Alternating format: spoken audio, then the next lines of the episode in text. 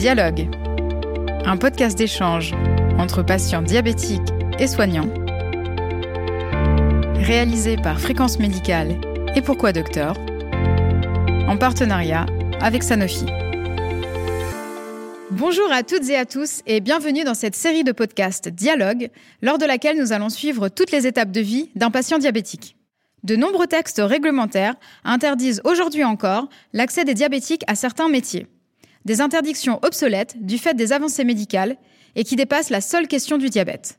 La loi numéro 2021-1575 du 6 décembre 2021 est en passe de changer la donne pour les personnes souffrant de diabète, mais aussi d'autres pathologies chroniques. Pour en parler, je suis en compagnie d'Agnès Firmin-Lebaudot, pharmacienne et députée Seine-Maritime. Madame Firmin-Lebaudot, bonjour. Bonjour.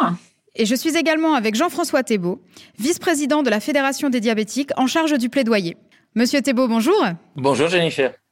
Madame la députée, vous êtes celle qui a porté la loi justement dont je parlais en introduction sur la restriction euh, d'accès à certains métiers euh, pour des personnes euh, avec des maladies chroniques. Est-ce que vous pouvez nous en dire un petit peu plus sur cette loi, mais aussi son contexte et votre combat, si je puis dire? Écoutez, je, dois dire que puisque nous arrivons en fin de mandature, certains pensent que les députés ne servent à rien.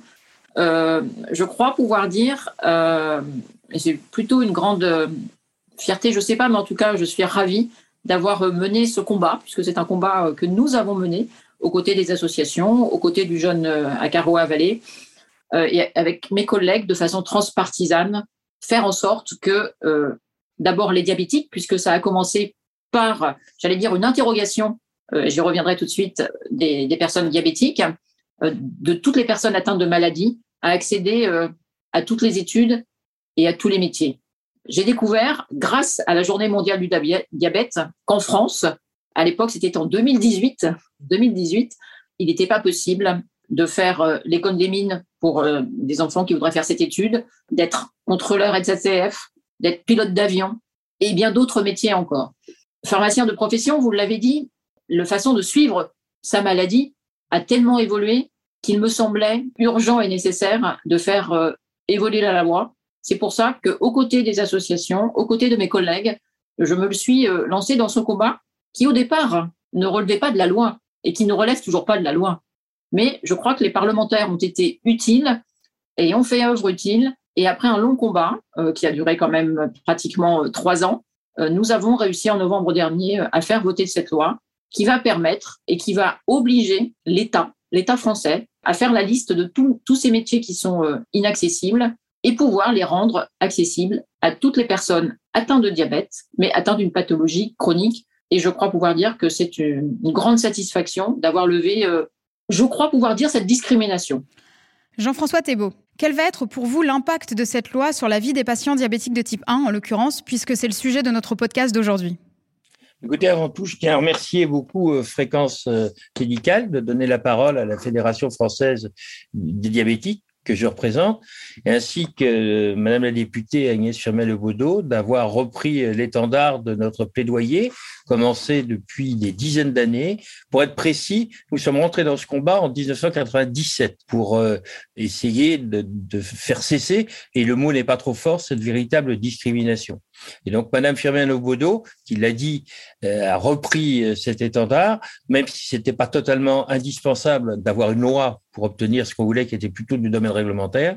Mais sans cette loi, nous ne serions toujours pas arrivés à la constitution des éléments indispensables pour revoir toute la réglementation extrêmement compliquée et qui date de plus de, de, de 50 ans. Voilà.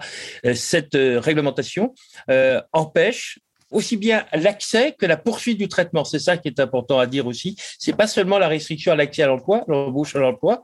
Certes, c'est aussi important pour tous ces jeunes qui ont des métiers, comme vous l'avez dit, qui sont souvent des métiers à vocation. Hein. Pompiers, aviateurs, militaires, policiers sont des métiers à vocation.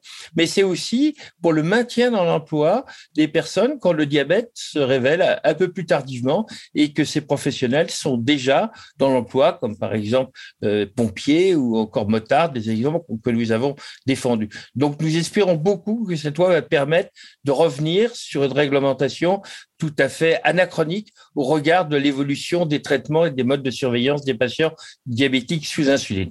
Pour rebondir sur ce que vient de dire M. Thébault, vous imaginez quand même qu'il y a des professionnels, j'ai rencontré moi des policiers, j'ai rencontré des pompiers qui n'osent pas dire qu'ils sont devenus diabétiques et qui vont sur leur temps de travail dans les toilettes faire leur injection d'insuline. Ça, en France, d'ailleurs, pas qu'en France, mais puisque nous parlons de notre pays, euh, c'est tout à fait inacceptable. Euh, c'est comme ça qu'on prend des risques. C'est pas justement en déclarant sa pathologie, faire savoir à ses collègues que potentiellement, si je fais un malaise, c'est que peut-être euh, c'est pas très grave, j'ai juste un petit souci euh, d'équilibrer mon diabète. Voilà. Donc en France, en 2022, nous avons des policiers et des pompiers qui vont faire leur injection dans les toilettes, qui n'osent pas déclarer leur maladie à la médecine du travail, car sinon ils risqueraient de perdre leur métier. C'est juste pas tolérable. C'est vrai que ce n'est pas tolérable. Ça me rappelle d'ailleurs cette histoire euh, avec le pompier Jean-Marc, si je me trompe pas, euh, qui s'est battu pour pouvoir garder euh, son poste. C'est quand même incroyable de nos jours d'en arriver là. On a parlé donc de l'accès à certains métiers pour les personnes diabétiques de type 1, mais c'est vrai qu'il y a d'autres enjeux quand on est diabétique de type 1 dans son parcours de vie professionnelle. Jean-François Thébault, est-ce que vous pouvez nous en dire un petit peu plus à ce sujet?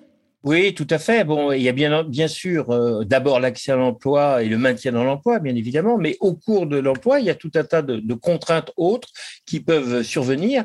Euh, je vais prendre par exemple l'exemple du permis de conduire, puisque les personnes qui sont sous traitement susceptibles de donner une hypoglycémie sont obligées de repasser le permis de conduire auprès d'un médecin agréé à leurs frais.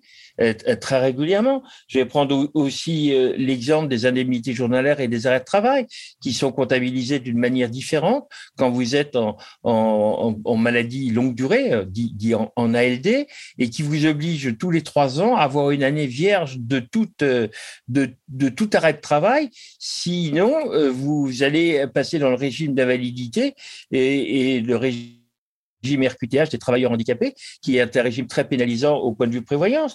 Et puis, euh, vous avez également euh, le problème de l'accès aux soins, euh, comme le disait Madame Firmin Lebaudot, ne pas se cacher pour aller faire ses consultations, pour pouvoir avoir accès aux soins qui sont très souvent malheureusement aux heures ouvrables et, et, et pas les jours fériés, enfin pas les week-ends. Et puis alors, parlons aussi des, parents d'enfants diabétiques qui se trouvent dans des situations extrêmement préoccupantes au point de vue professionnel pour prendre en charge, accompagner leurs enfants aussi bien à l'école que eux dans leur vie professionnelle avec des arrêts de travail qui peuvent nécessiter de, la part de collègues qu'on leur donne des, dons de RTT, des dons, de congés, enfin au moins si les patrons et les collègues sont sympas. C'est vrai que cette loi, c'est un bon premier pas dans ce combat, mais il reste encore beaucoup de choses à faire, effectivement. Madame Firmin Lebaudot, d'après vous, quels sont les enjeux législatifs ou même réglementaires dans le contexte que vient de nous dépeindre Jean-François Thébault? Je pense que là aussi, ce ne sont pas des enjeux qui sont pas forcément législatifs, qui relèveraient du réglementaire. Mais on voit bien que notre rôle, j'allais dire, de donneur d'alerte, entre guillemets, euh, peut marcher avec de la constance. Et euh, je rejoins Monsieur Thébault sur les enjeux qui commence, je pense aussi dès le plus jeune âge. Nous avons beaucoup progressé, euh, notamment, je, dois le dire, euh, grâce au groupe auquel j'appartiens, sur le don, le don de congé pour les aidants.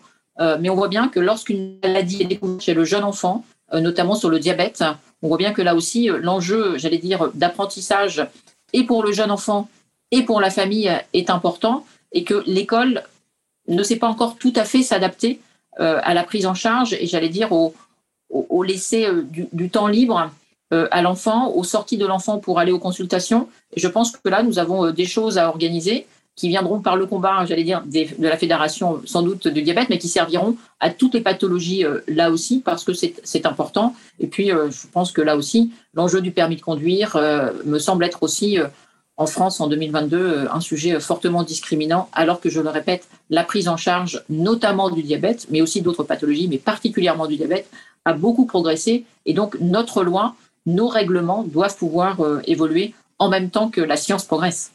Oui, oui, c'est sûr, surtout qu'on ne traite plus le diabète de type 1 de la même façon maintenant qu'on le faisait il y a 10 ou 20 ans.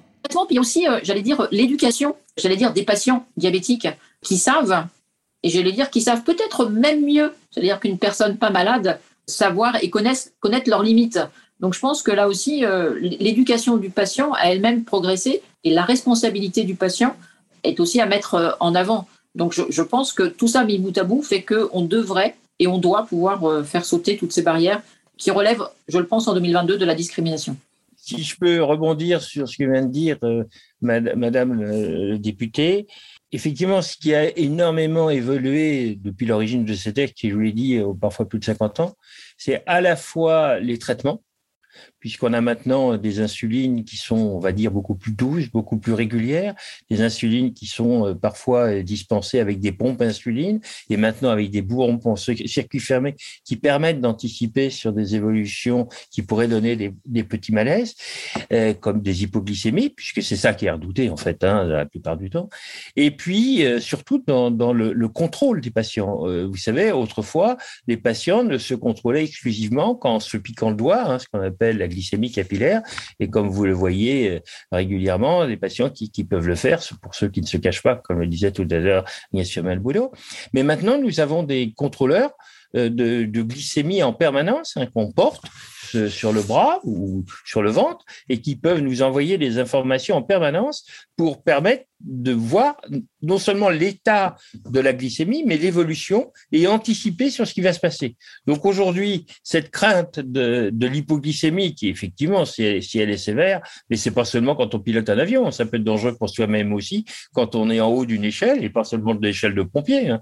Euh, quelqu'un qui travaille sur, sur les toits ou n'importe où, ça, ça, peut être très dangereux. Hein. Eh bien, maintenant, tous ces dispositifs ont, permis à tous ces patients dans l'immense majorité des cas. Pas dire que tous le sont, mais d'être totalement autonome. Je préfère le mot autonomie qu'à responsabilité, mais d'être totalement autonome et de pouvoir anticiper sur ce qui va se passer, ce qui fait que ces lois, aussi bien d'ailleurs pour le permis de conduire, sont caduques. Et puis, pour conclure, pas pour conclure, mais pour préciser, s'il y a encore des choses qui sont du domaine du législatif, d'ailleurs, il va y avoir une loi qui, dans la prochaine mandature, va arriver sur notamment la réforme du, handicap. Et à cette occasion, il y a beaucoup de choses qui pourront être revues, notamment le, régime RQTH, le régime dit d'être mis en invalidité pour des personnes dont l'État ne nécessite nécessitent pas d'être mis en invalidité pour le reste de leur jour, alors qu'ils ont à peine 30 ans, par exemple, mais qui pourraient, avec une adaptation des journées d'indemnité journalière et des arrêts de travail, parfaitement continuer une activité professionnelle tout, à fait normale. Oui, oui, c'est vrai, il faut que tout cela avance. On l'aura bien compris dans vos deux interventions, euh, surtout que ça avance en même temps que la science et que les technologies qui sont mises euh, à disposition des patients.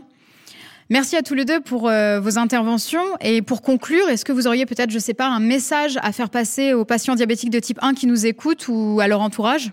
Jean-François Thébault? Oui, avec plaisir. Vous savez, on va fêter les 20 ans de la loi Kouchner, de la démocratie sanitaire. On est très nombreux, Gérard euh, Raymond en tête, Gérard Raymond, le président de France Assurance Santé, qui était président de la Fédération française des diabétiques, qui, a initié tout ce combat sur les métiers interdits, et il faut l'en remercier, euh, prêche pour qu'on passe d'une démocratie sanitaire qui concerne réellement que la santé, euh, mais d'un point de vue sanitaire, les mêmes maladies, qu'on passe à une démocratie en santé. Et là, le rôle est plein entier de la représentation nationale pour s'emparer de, de ces sujets, pour modifier la législation. La démocratie en santé, c'est la démocratie démocratie tout court aussi, liberté, fraternité et égalité dans le sens d'équité des soins, c'est ça qui est très important. Madame Firmin Lebaudot, je vous laisse le mot de la fin. Bah écoutez, je ne vais pas rebondir sur ce que vient de dire Monsieur Thébault, mais j'ai quand même très envie, mais il faudrait quelques heures. Donc en quelques minutes, euh, même en une minute, ça va être compliqué. Mais, je pense que, et Monsieur Thébault, je partage euh, là aussi euh, son point de vue, je pense que l'enjeu de la démocratie tout court, en ce qui me concerne, est un enjeu important. Et on voit bien à quel point discuter, échanger, peut nous faire gagner de beaux combats. Et je crois que l'exemple et le vote de cette loi euh, en est un. Et je crois qu'il faut conclure là-dessus. C'est-à-dire qu'ensemble, euh, on peut faire avancer les choses. moi, c'est ce que je retiendrai euh, de cette première mandature et de ce qu'on va mener aux côtés des associations de diabétiques, mais aux côtés des associations de patients. C'est sur ce beau message que nous terminons notre podcast. Merci à vous deux pour votre participation. Merci à vous, chères auditrices et auditeurs, pour votre fidélité. Quant à moi, je vous donne rendez-vous très bientôt pour un nouveau podcast, Dialogue.